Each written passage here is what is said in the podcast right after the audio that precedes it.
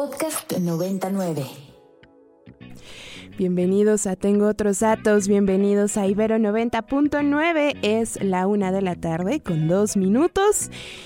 ¿Y qué creen? Les tenemos noticias. Tengo otros datos, se pasa de media hora a partir de hoy a ser de una hora. Estaremos acompañándolos de una a dos de la tarde de aquí hasta que se harten de nosotros. Hoy es el primer día, así es que si esta vez es la primera vez que sintonizan esta frecuencia modulada a esta hora, les cuento que yo soy Rox Aguilar y que les voy a estar acompañando los siguientes 60 minutos para platicar de lo que está pasando en el país como cada lunes. ¿Y qué está pasando en el país? COVID 19 el alza en casos en algunos hospitales de nuestro país, así es que vamos a platicar de eso más adelante con Rafael Fonoy, que es responsable de la unidad de vigilancia epidemiológica del ISTE en Ciudad del Carmen, Campeche, pero también de casa, y es que el INIDE publicó una investigación importantísima en seguimiento a lo que a todos nos provocó la pandemia de COVID-19 durante el encierro, pero específicamente a los profesores en las zonas rurales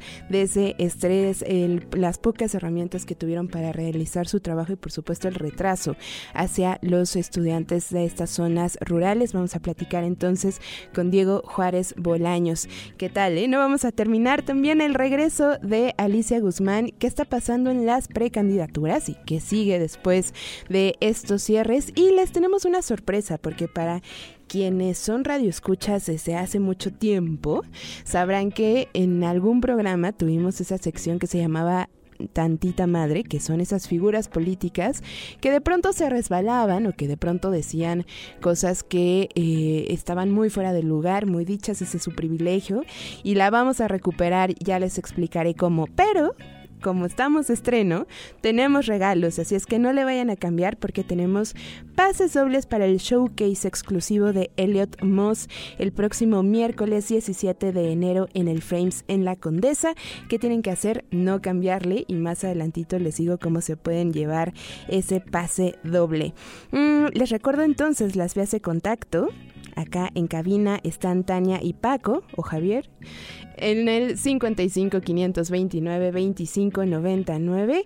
A ese mismo número nos pueden mandar un WhatsApp y arroba ibero 909 FM, el hashtag, tengo otros datos, el teléfono de a esta cabina, ya se los dije, y ustedes y yo podemos seguir en contacto a través del arroba roxaguilar-bajo en todas, todititas las redes sociales. Y ahora sí, sin más, vamos a ver qué está pasando en el país. Hoy, hoy, hoy.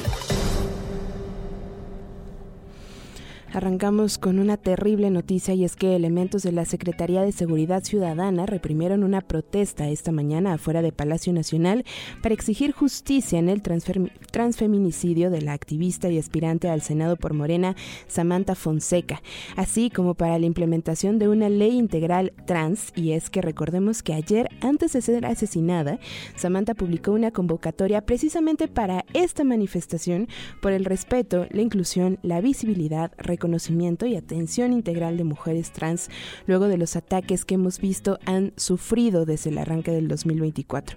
Esta mañana el jefe eh, de gobierno capitalino confirmó que la activista fue asesinada al salir del reclusorio sur.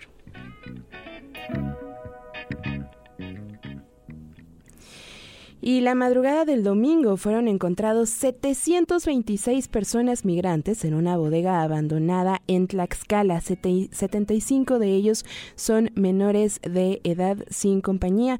Las personas rescatadas se encuentran estables y las autoridades correspondientes empezarán su proceso migratorio.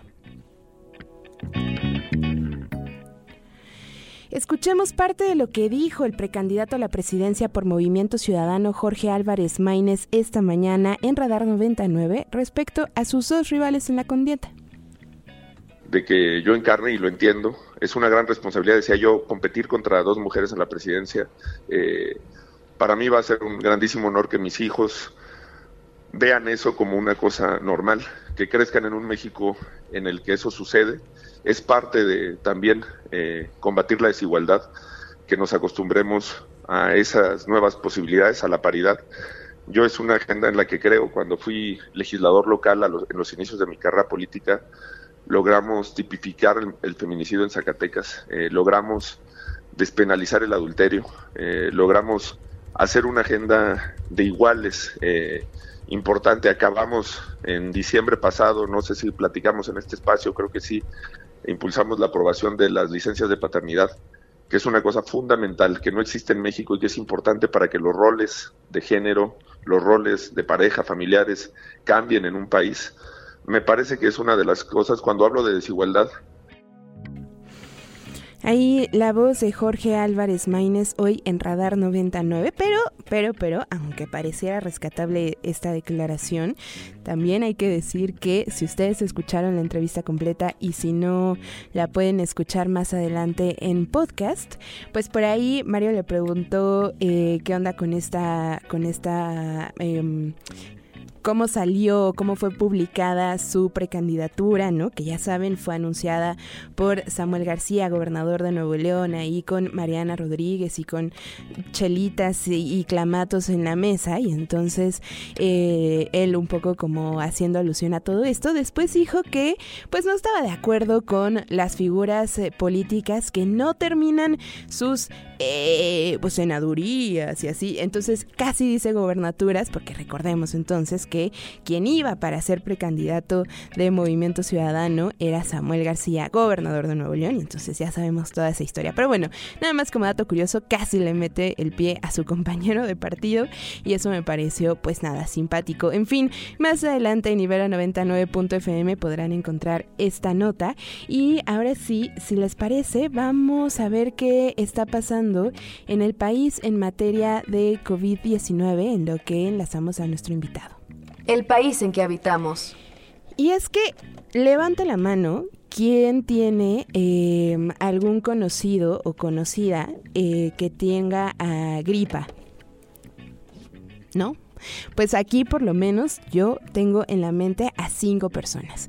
Eh, no necesariamente COVID-19, algunas sí, otras no, otras con gripa eh, severa o eh, influenza severa, pero no todas necesariamente se han realizado una prueba rápida o han acudido a algún hospital, a algún médico que les confirme estos síntomas.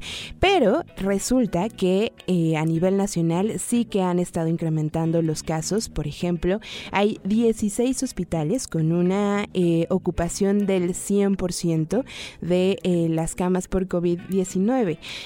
Sin embargo, estas hospitalizaciones aún no están en terapia intensiva y, por ejemplo, Oaxaca, Hidalgo, Michoacán, Guanajuato y Sonora están en situaciones complicadas cada vez más saturadas.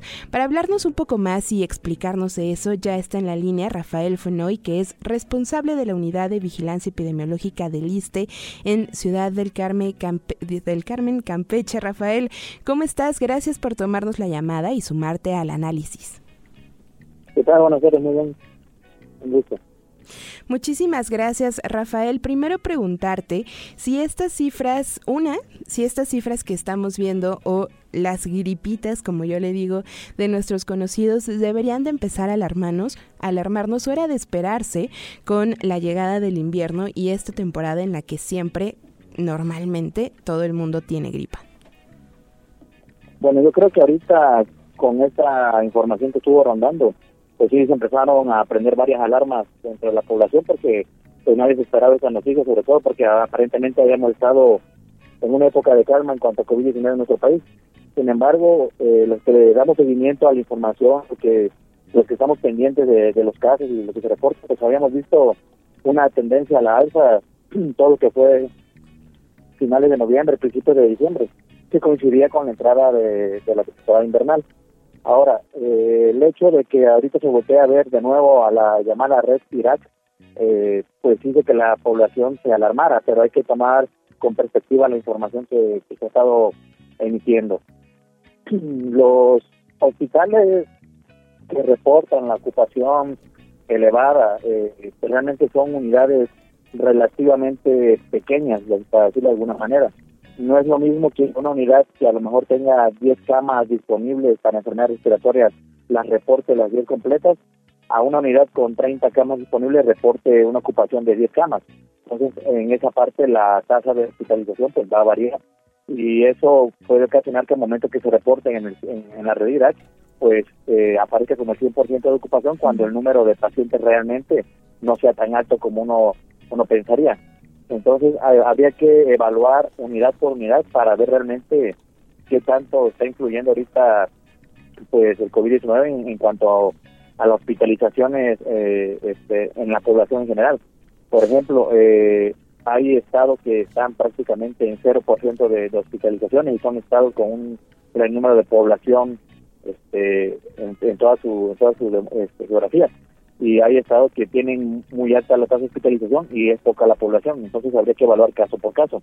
A lo que voy no es minimizar eso que está pasando, sino tomarlo como la primera llamada, podemos decirlo así, de lo que pudiera llegar a pasar eh, en nuestro país, como ha pasado en otros con la entrada de la nueva variante Pirola JN1, que al, ingresar a los países ha estado ocasionando olas eh, tanto de contagios como hospitalizaciones. Ahorita, afortunadamente, en nuestro país no estamos teniendo una saturación como se pensaría, pero ya está hablando de que están eh, en varios lugares teniendo pacientes hospitalizados, pues obviamente hay que ahora tomar las medidas para evitar que esos hospitales sean más numerosos los que están reportando una ocupación alta. Claro, que en realidad eh, más, vamos, sí alarma que haya casos, pero lo alarmante sería que empiecen a ser tan graves que tengan que llegar al hospital, me imagino. Sí, o recordamos que como ha pasado desde el principio de la pandemia, el gran problema es la transmisión comunitaria. Si hay muchos contagios en, en sé, población que sea, si hay muchos contagios de manera masiva, pues obviamente esos contagios del virus va a alcanzar a las personas que son susceptibles eh, susceptibles de complicarse y fallecer aún estando vacunados. Entonces lo que necesitamos es detener esos contagios para que el virus no, no alcance esa población que son los que pudieran llegar a, presentar una enfermedad grave y, terminar hospitalizados. Entonces lo, que tenemos que ahorita estar implementando pues son las medidas que ya sabemos que sí van a ayudarnos a detener la, la propagación del virus en nuestra comunidad. Rafael, más allá de lo alarmante que puedan llegar a ser estas cifras, sí preguntar, por ejemplo, por el papel que están jugando las pruebas rápidas, ¿no? Yo me he hecho, ya perdí la cuenta de la cantidad que de veces que he entrado en crisis y he ido a la farmacia, compré una, una prueba para hacérmela yo en mi casa. Estos resultados positivos, que no se agravan porque afortunadamente la mayoría está vacunado, me imagino que no están en los datos y entonces tenemos por ahí una falta de registro. Sí, efectivamente, eh, ahorita para por ahí de septiembre de 2023 hubo un cambio en los lineamientos de vigilancia epidemiológica eh, federales. Entonces, ahora los números que se contabilizan son solamente aquellos que tengan una prueba de COVID, pero PCR. Las pruebas rápidas no están llegando a reportarse eh, en números oficiales. Entonces hay muchos pacientes eh, que van y compran su prueba, se la realizan ellos mismos o acuden a un, un laboratorio particular a realizársela y aunque salgan positivos y vayan a su unidad de salud, eh, por el simple hecho de hacer pruebas rápidas eh, los reportan pero no son contabilizados. Entonces eso hace que haya un subregistro mucho mayor que el que habíamos estado viendo a lo largo de, de la pandemia. Y obviamente la gente eh, cree que no está pasando nada cuando en realidad sí pudiera haber una transmisión comunitaria en sus ciudades. Eso es importante, un subregistro mayor del que ya hayamos visto. Y Rafael, ya casi que para cerrar, preguntarte también sobre el tema de la vacunación y que nos des también tu análisis, sobre todo porque, y una vez más me pongo de ejemplo porque me parece que soy la persona más estresada respecto al COVID-19, pero eh, soy de las pocas personas que sé que ha acudido a una farmacia de estas eh, que tienen un médico, ya sea de manera gratuita o de muy bajo costo a ponerse la vacuna Pfizer. Y es que yo pienso, llevamos, por lo menos mi generación, más de un año sin vacuna. Eh, sin campaña de vacunación por lo menos, ¿no? Eh, entonces también preguntarte sobre el papel que están jugando estas pequeñas farmacias, los laboratorios también como Pfizer que la pusieron a la venta y un poco para estabilizar eh, una vez más y entrándole al quite del sistema de salud, pero no sé cómo lo ves. Sí, eso es algo que debe hacerse desde hace mucho tiempo eh, cuando las vacunas ya estaban disponibles. Eh, sin embargo, pues sabemos que los gobiernos, llámese México, llámese cualquier otro país, pues buscaron ellos mantener el, el, el, manejo de la vacunación. eh, ya fue posterior conforme fue avanzando el tiempo que las empezaron en algunos países a tenerlas disponibles de manera que cualquiera pudiera comprársela. Y ahora en México que tenemos esa posibilidad, pues eh, afortunadamente ha habido una buena respuesta por parte de la población, pero desafortunadamente dentro de todo hay mucha gente que no va a tener los medios económicos para eh, comprar su dosis o la de toda su familia y pues eh, eso es un gran problema. En estos momentos eh, lo ideal sería que nuestro gobierno estuviera gastando en comprar esa dosis para aplicárselo por lo menos a aquellas personas que son población de riesgo, a los mayores de 65 años, mujeres embarazadas, los niños, etcétera, pero desafortunadamente no es así. Entonces, ahorita los que puedan y los que quieran deberían aprovechar y acudir a, cualquier farmacia que la tenga disponible, incluso la Cruz Roja la tiene disponible en varias delegaciones, algunos médicos particulares también la tienen disponibles y aprovechar que, se pueden adquirir estas vacunas actualizadas y aplicárselas. Todavía estamos a tiempo, la temporada invernal todavía eh, no termina, se lleva todavía las primeras 20 semanas de este 2024, entonces eso también hace que todo esto, estas semanas veamos eh, casos de, de COVID, casos de enfermedades respiratorias y pues eh, recordar que también la, al momento de aplicarse la vacuna se requieren al menos dos semanas para que se genere la inmunidad deseada después de la aplicación y estemos realmente protegidos. Entonces, mientras más pronto aprovechemos y nos apliquemos la vacuna, pues eh, más rápido alcanzaremos esa inmunidad deseada. Claro, de acuerdo, Rafael. Pues los micrófonos seguirán abiertos. Ojalá que puedas acompañarnos más seguido e-, en este espacio y en Ibero 90.9. Y te agradezco de verdad mucho estos minutos para que, eh, una, nos ayudes a entender las cifras y dos, pues a entender qué es lo que tenemos que hacer cada uno de nosotros. Claro con mucho gusto, estamos a la orden. Muchísimas gracias. Es Rafael Fonoy, es responsable de la Unidad de Vigilancia Epidemiológica del ISTE en Ciudad del Carmen, Campeche, sobre lo que está ocurriendo en nuestro país en materia de COVID-19. ¿Cómo les fue con lo de long COVID? ¿Cómo les ha ido, por ejemplo, con la concentración? ¿Cómo les ha ido, si es que ustedes son estudiantes o si son papás, eh, con este regreso que ya llevamos dos años de vuelta a las aulas y a clases? ¿Cómo les ha ido en regularización? ¿Cómo ven su nivel? ¿Se pueden concentrar o no? ¿Cómo ven a sus profes? Bueno, vamos a seguir hablando de esto. Perdone, pero tengo otros datos. That is a lot of fake news back there. Y es que ya tenemos en cabina a Diego Juárez Bolaños, que es parte del INIDE y parte de aquí de la Universidad Iberoamericana, sobre la publicación Consecuencias en el ejercicio de docentes rurales en México durante el cierre de escuelas por COVID-19.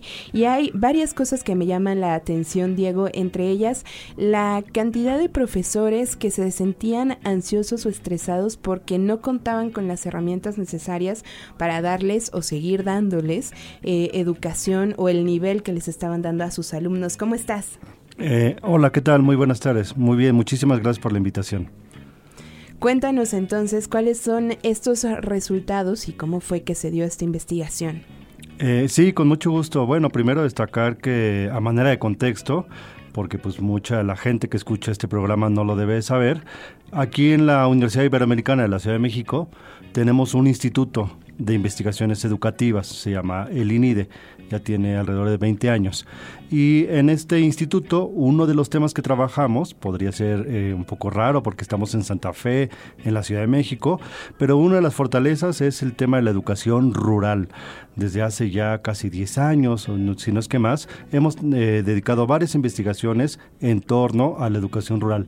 En este marco, hace ya poco más de tres años, en otoño del año 2020, nos contactó en plena pandemia una organización chilena, se llama Fundación 99, quien estaba aplicando un instrumento sobre cómo estaba eh, llevándose a cabo la, el trabajo en escuelas rurales en particular durante la pandemia. Hay que recordar que en ese contexto, buena parte de la información que teníamos, no solamente en México, sino a nivel internacional, provenía de lo que ocurría en zonas urbanas. Y era por razones obvias, son las que tienen mejor grado de comunicación. Entonces, poco se sabía sobre lo que estaba pasando en los territorios rurales. En ese marco, entonces, insisto, esta organización chilena nos contactó aquí a la, a la Ibero para aplicar una encuesta, la cual se aplicó precisamente en el año 2020 a docentes rurales. Alrededor de 200 maestros contestaron una encuesta provenientes de 18 estados del país y son los datos que ahorita estamos tratando de, dar a conocer. Eh, podría parecer una información de hace tres años y que ya no tiene tanta actualización. Sin embargo, como tu propia nota, esta entrevista que acabamos de realizar, pues definitivamente el tema de COVID no es un tema del pasado, ni mucho menos. Sé que ya es un tema cansado para mucha la gente y que muchos ya no desean escuchar información al respecto, pero simplemente recordar en este contexto de que, pues sí, no es algo solamente del pasado, sino que bien buena parte de los, del análisis o de los resultados de este estudio podrían tener implementación para tomar algunas medidas en el, en el presente. Y sobre todo, eh, Diego, pensando en que cada vez estamos siendo más educados o cada vez lo digital es una herramienta necesaria para el tema de educación y, por lo que vi en lo que publican en, en, este informe o en esta investigación más bien, pues no necesariamente están siendo facilitadas en cuanto al acceso de Internet de los estudiantes, en cuanto a la comunicación que bien dices tienen los profesores de las zonas rurales. Sí, claro, bueno, pues para muchos de los oyentes probablemente eh, más de uno o casi todos tendrán en el bolsillo algún teléfono celular, eh, smartphone. Sin embargo, pensemos que eso no es necesariamente la realidad de muchas regiones de México. Eh, como bien destacas, como resultados de esta, de esta investigación, pues fíjense, alrededor del 95% de las escuelas rurales que participaron en este estudio simplemente no tenían internet en sus establecimientos escolares. Y no solamente eso, luego uno pensaría que el tema del del, celular es una, es una constante en todo México, pues sabemos que definitivamente eso no es así. Uno puede llegar a tener un celular, si es posible comprarlo eh, para muchas familias, pero para muchas otras no. Pero simplemente pensemos en el tema del acceso, la señal. Este caso, más del 80% de los docentes entrevistados señalaron que aunque podrían contar con algún celular, no había señal de celular en las regiones en las cuales ellos trabajaban. Esto definitivamente no solamente tiene que ver con el tema del gobierno.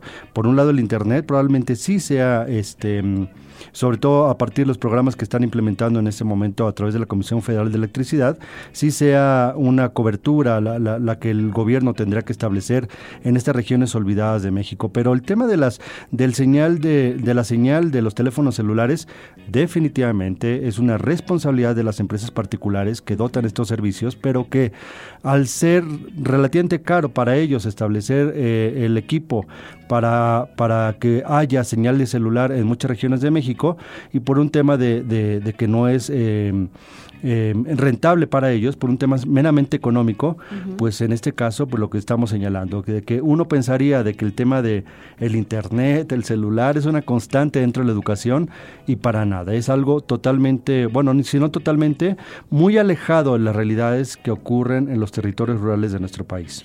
Y Diego, en ese sentido también pienso, sí con celular, pero cuántas por cuántos celulares por familia, por ejemplo, ¿no?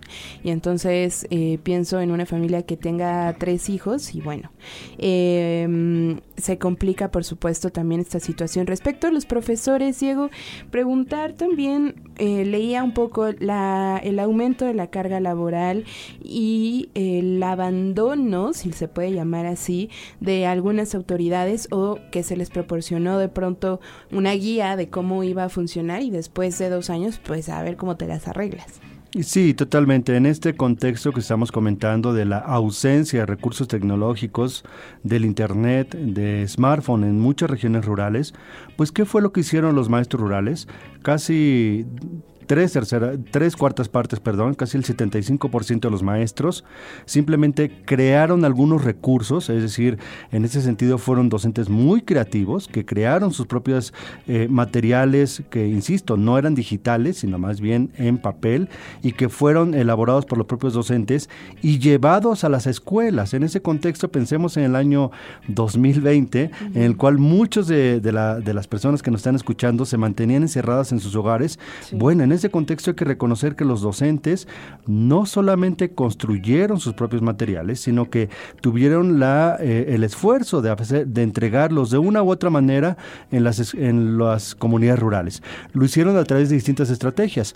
Algunos convocaban a algunos padres y madres de familia con sana distancia, evidentemente, y les entregaban estos materiales elaborados por ellos. En otras ocasiones, ellos iban de manera presencial a, las, a los hogares a entregarlo y no solamente entregarlo, sino después de que los hayan, los hubiesen resuelto los alumnos, a recogerlos y a darles cierta retroalimentación.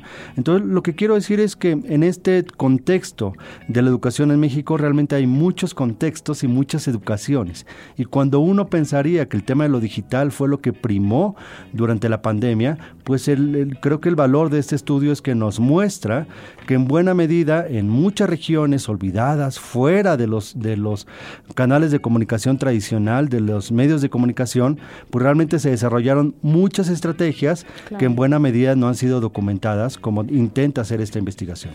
Interesantísimo y también importante, como dices, porque muchos sabíamos de lo que está pasando en las urbes, pero poco de lo que estaba pasando en las comunidades rurales. Diego, ¿algo más que a mí se me haya pasado y que quieras destacar?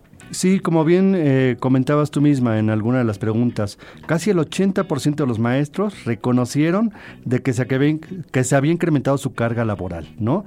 Y en ese sentido, por el tema de lo socioemocional, pues más del 50% de los maestros reportaron una carga de ansiedad por la falta de recursos, por la falta de condiciones adecuadas para el desarrollo de su trabajo y definitivamente por tener que lidiar también con temas familiares. Recordemos mucho de los maestros en este momento y estoy hablando en, masculino, pero realmente son maestras, son mujeres, son madre de familia, quienes al mismo tiempo tenían que atender a sus propias familias. Entonces, simplemente destacar que esta situación que vivimos hace tres años, pues podría ser recurrente en otros, en otros contextos. Pensemos en el caso de Michoacán, de Guerrero, donde en este momento se están perdiendo clases por tema de la violencia en muchas regiones rurales o por tema de desastres naturales, ciclones, erupciones volcánicas, etcétera. Entonces, creemos que en este sentido tendríamos que estar mejor preparados para saber qué hacer en los contextos en los cuales se tengan que cerrar por distintas circunstancias las escuelas rurales. Y en ese sentido creo que la enseñanza que tuvimos hace tres años a partir de la pandemia del COVID nos podría dar muchas pistas sobre qué hacer en otras circunstancias en las cuales se merite el cierre de escuelas rurales de manera temporal. Totalmente. Y de ahí, Diego, la importancia entonces de que esta investigación o este tipo de investigaciones se sigan haciendo en nuestro país, no solamente porque sí, en efecto, pues seguimos con el COVID presente, pero también, como dices, porque nos puede dar un, un anticipado de lo que podría ocurrir o cómo podemos actuar. Diego, te agradezco mucho que hayas subido hasta acá y que se repita. Eh, al contrario, muchas gracias por el espacio y estamos con mucho gusto, la mejor disposición para colaborar cuando así se requiera aquí en el programa. Muchas gracias. Muchísimas gracias. Diego Juárez Bolaños es parte del INIDE de aquí, de la Universidad Iberoamericana, sobre la publicación que pueden consultar de manera libre, descargar en PDF. Va a valer muchísimo la pena. Consecuencias en el ejercicio de docentes rurales en México durante el cierre de escuelas por COVID-19. No, normalmente me despediría y les diría que nos escuchamos el miércoles, pero nos queda media hora de programa, así es que los voy a dejar con primero una rolita si es que Paco me confirma. Paco me confirma muy bien, Completely Half de Bolis Pupul. Bolis Pupul, ¿qué tal? Voy a ensayar en mi presentación de rolas y regresamos después del corte para la siguiente parte de este programa.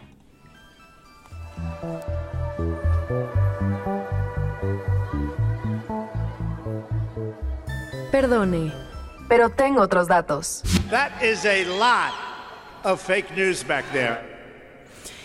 Bienvenidos a la segunda parte de Tengo otros datos. Es la una de la tarde con 37 minutos y en caso de que no nos hayan escuchado a la una en punto, mi nombre es Rox Aguilar y seguiré con ustedes hasta las 2 de la tarde. Muchísimas gracias por su apoyo por este primer programa de una hora. Muchísimas gracias, por ejemplo, a Monique, a Palmau, a Sam, a Roa Albanera, que ya escucharán mañana, a Rosalba Lloyd, que le mandamos un abrazo, por supuesto, a María, que nos está escuchando desde los Países Bajos, a Víctor Olivares, eh, eh, eh, muchísimas gracias por hacerse presente, a Linge Chema también, y a todos ustedes que por alguna razón, ya sea que porque están manejando, trabajando o porque no se les da eso de las redes sociales, nos están escuchando. Recuerden, 55 529 25 99 es el teléfono en cabina donde están Tania y Paco y ustedes y yo podemos seguir en contacto a través de la arroba roxaguilar-bajo y a través de la arroba ibero909.fm. Oigan, ya, nos llegó la hora de hablar de las precampañas, campañas y tiempos electorales, de esas cosas de las que hemos estado hablando durante un año y que desafortunadamente nos van a perseguir hasta junio de este 2024. Y es que eh, ayer la precandidata del PAN, PRI y PRD, Xochil Gálvez, eh, cerró su precampaña en la Arena Ciudad de México. Una arena, hay que decirlo, no sé cómo, no sé si de manera voluntaria o de alguna otra forma, estuvo bastante llena, eh, con bastante también presencia de otras figuras políticas de los tres partidos, por ejemplo, y también estuvo por ahí Santiago Tabuada, además varias figuras apoyando a la precandidata. Dijo muchas cosas, pero una de las que a mí me llama la atención, con un muy poco tacto y muy poca falta de sororidad y también desprestigiando a quien sea su oponente, más allá de los partidos y demás, pues tampoco me parece que entre mujeres que nos decimos feministas desprestigiemos el papel que están jugando o que están jugando las otras, aunque sea una competencia. Y es que le dijo, si te dan permiso, como si fuera un títere, que más allá pues de las aficiones políticas de una figura o de la otra, pues sí me parece que se está ahí desprestigiando eh, incluso el intelecto y la inteligencia de Claudia Sheinbaum, pero así, así lo dijo la precandidata Xochil Le vamos a ganar porque ella dice que México está mejor que nunca. Y eso, vaya que es mentira. Yo sí vivo en la realidad de los mexicanos. Yo sí camino las calles. Yo sí escucho a la gente. Así es que, señora Sheinbaum, si le dan permiso, nos vemos en los debates. Pues bueno, yo creo que Claudia Sheinbaum es lo suficientemente capaz para hacer sus propias decisiones y tomar sus propias decisiones. Pero bueno, eso ya lo veremos también. Lo que sí no me parece es que se desprestigie, aunque sean rivales y aunque sean partidos opuestos. Pero bueno, ya lo veremos más adelante.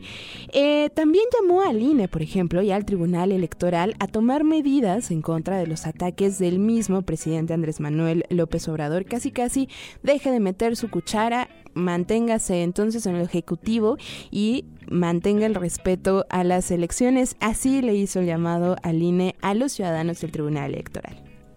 Desde aquí decirle a las autoridades electorales y al pueblo de México no puede haber voto libre con gobernantes que atacan, acosan e intimidan a la oposición.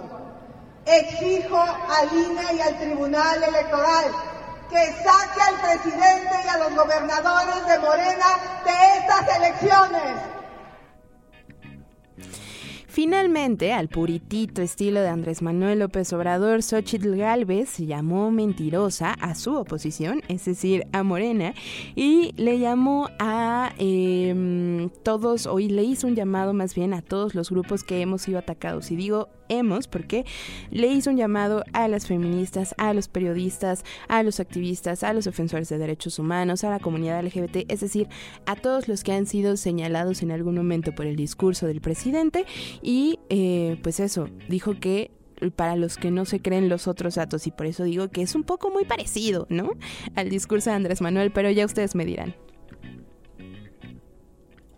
Hay quienes quieren cerrar los ojos hay quienes quieren negar la realidad. Hay quienes prefieren las mentiras de los otros datos. Y eso es así porque también se está perdiendo el valor de la verdad. Se pierde el valor de la verdad cuando a mucha gente no le importa que el gobierno nos mienta a diario, cuando se dicen mentiras como primero los pobres, cuando en realidad son primero los López. Se pierde la verdad cuando se permite que el jefe de Estado calumnie a personas de bien, mujeres, activistas, académicos, ambientalistas, científicos, empresarios, deportistas, feministas, comunidad LGBTIQ, jóvenes, médicos, jueces, periodistas, artistas, víctimas. Todos ustedes han sido ofendidos y calumniados, insultados, ninguneados. ¡Ya basta! ¡Ya basta! Una disculpa por el grito. Así cerró la precandidata del PAN PRI PRD Xochil Gálvez eh, su precampaña. Esta semana cerrarán entonces Jorge Álvarez Maínez y también la candidata de Morena Claudia Sheinbaum. Lo prometido es deuda. Tenemos pases dobles para el showcase exclusivo y digo exclusivo porque son es para 50 personas. O sea, ustedes pueden ser de esas 50 eh, personas que tengan el honor de ver a Elliot Moss así cerquitita, tomarse una foto, escucharle muy en cortito, tomándose un cafecito, este miércoles 17 de enero en el Frames en La Condesa a las 7 de la noche. ¿Qué tienen que hacer? Ojo, por Twitter. Sí, no me importa, por Twitter. Arroba Ibero909FM usando el hashtag Tengo otros datos y al arroba roxaguilar-bajo. Si no tienen esas tres cosas, no se van a poder llevar un pase doble para ver a Elliot Moss en la Condesa este miércoles 17 de enero a las 7 de la noche. ¿Qué tienen que hacer? Mándenos sus mejores memes de la precampaña el mejor meme que ustedes eh, tengan de estas temporadas electorales y se pueden llevar uno de estos pases dobles para el showcase exclusivo de Elliot Moss. Arroba Ibero909FM, arroba bajo usando el hashtag tengo otros datos. Nos vamos con una rolita más y es que ustedes y yo vamos a aprender muchísimo en esta nueva temporada de Tengo otros datos porque yo no tenía ni idea que Rosalía y Björk tenían una canción juntas, pero sí la tienen y esto se llama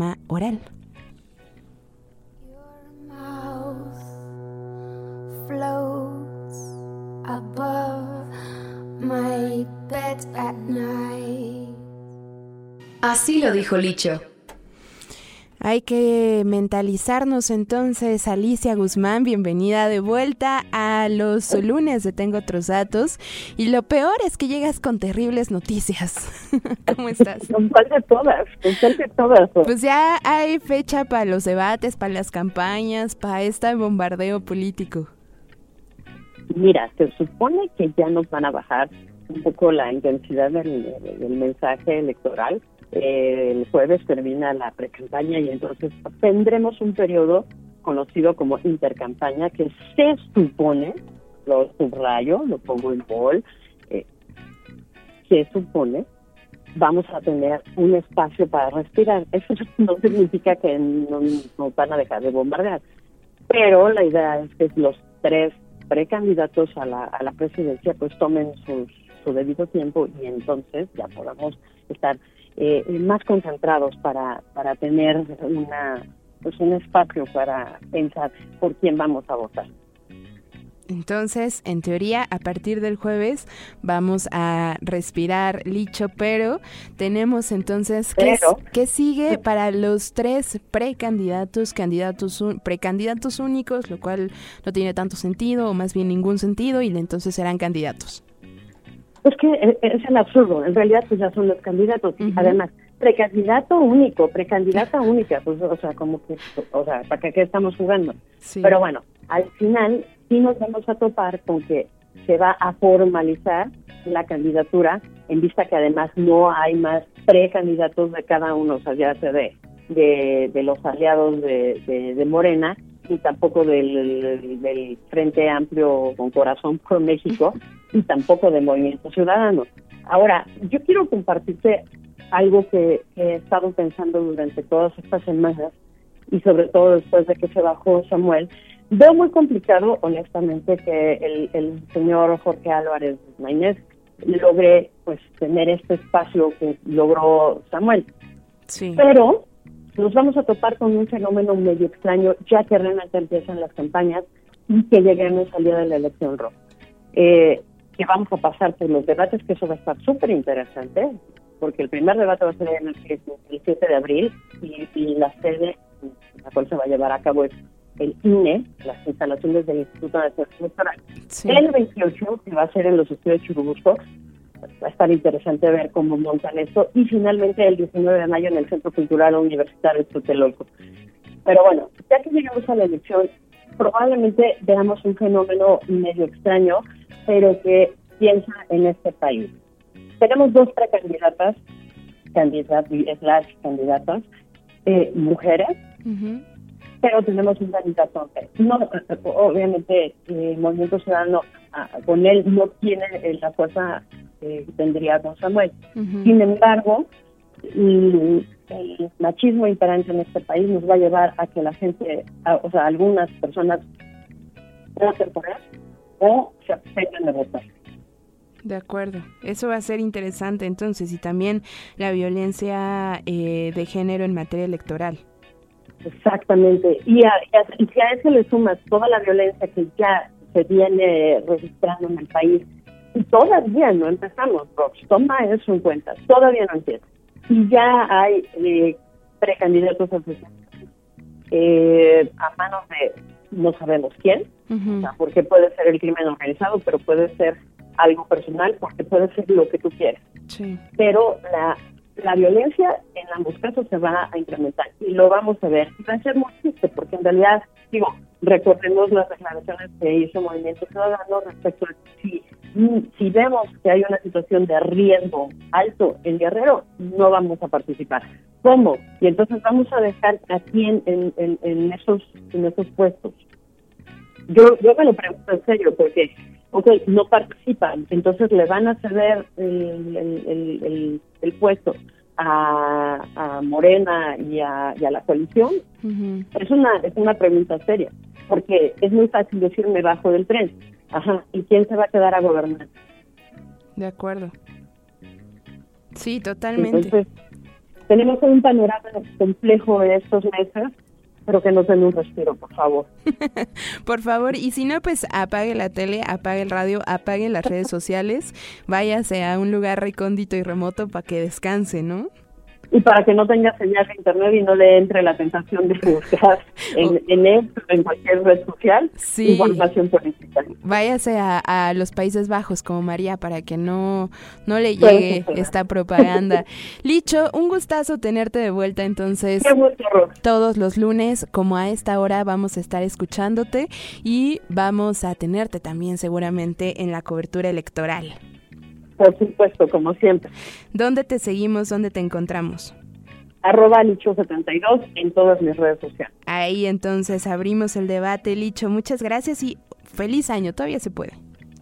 Todavía se puede, Un abrazo. Alicia Guzmán es académica de la Universidad Iberoamericana y siempre atinada con su análisis político y su forma de ver al mundo y al país. Oigan, eh, estrenamos sección y es que les digo, para quienes son habituales radioescuchas desde hace muchos años, sabrán que teníamos una sección que se llama Tantita Madre y es esta cacería de las resbaladas de los políticos y lo que vamos a estar haciendo es que lunes, martes, miércoles y jueves les vamos a poner una resbalada política distinta y ustedes van a votar en redes sociales por quién se lleva el premio al Tantita Madre. No hay ningún incentivo monetario ni material ni mucho menos, nada más nos vamos a divertir. Y esta es la de hoy. Venga, Paco. Personajes políticos que no tienen ni tantita madre. Y es que mientras Xochitl Galvez estaba preparándose para su cierre de pre-campaña, la ex jefa de gobierno capitalina, Claudia Sheinbaum, y candidata de Morena, precandidata, perdón, de Morena, estaba en eh, Morelos y criticaba a los estos acuerdos tan sonados de Coahuila entre el PRI y el PAN. Y en eso, un simpatizante de Morena, porque recordemos que todos los eventos que tengan hasta el jueves son para militantes y simpatizantes de los diferentes partidos, le gritó como Cuauhtémoc Blanco. Vamos a recordar este maravilloso momento. En el papel hay que saberlo para que se sepa, compañeros, respeto y unidad. Aquí en Morelos, respeto y unidad.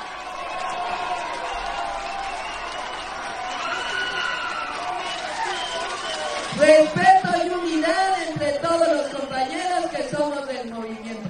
No somos lo mismo, no somos lo mismo que ese frente que se puso otro nombre. Frente bueno, celebremos entonces a aquel valiente militante de Morena, esperemos que haya levantado la mano y dijo como Cuauhtémoc Blanco y entonces Claudia Sheinbaum se enojó y dijo respeto y unidad. Ese es el candidato al tantita madre de esta semana. Yo creo que no va a ganar, estoy segura de que en los siguientes eventos de cierre de precampaña tendremos otras metidas de pata o si no, Marco Cortés nos regalará algún otro escenario o si no, Samuel García y nos vamos a divertir mucho Recuerden que al final de la semana ustedes en redes sociales podrán votar por quien se lleva este premio al que no tenga ni tantita madre. En fin, les recuerdo entonces que tenemos pases dobles para que se vayan a ver el showcase de Elliot Moss el miércoles 17 de enero a las 7 de la noche en el Frames en la Condesa. ¿Qué tienen que hacer? Mándenos su mejor meme político, no importa de que sea, no importa sobre quién sea, eh, al arroba ibero909f al arroba roxaguilar-bajo y usando el hashtag tengo otros datos y así podrán ir a ver a Elliot Moss este miércoles. Les digo, es un show súper íntimo, van a estar ahí conviviendo, tomándose la foto y escuchándolo casi casi que mientras les habla al oído. Se vienen muchos cambios, no nada más tengo otros datos de una hora, quédense por favor a sintonizar toda la semana la parrilla de Ibero 90.9 para que sepan qué programas nuevos en musicales, en culturales, en informativos vamos a tener porque les juro que está súper nutrida, va a estar muy divertida, no van a querer ponerle al Spotify ni a ninguna playlist que tengan, sino que van a querer seguir escuchando esta barra de Ibero 90.9. Gracias a Paco en los controles, a Tania en la producción. Mañana Rodrigo Balvanera y ustedes y yo el miércoles de 1 a 2 de la tarde. Bye bye. Contenidos como este, descarga nuestra aplicación disponible para Android y iOS o visita ibero909.fm.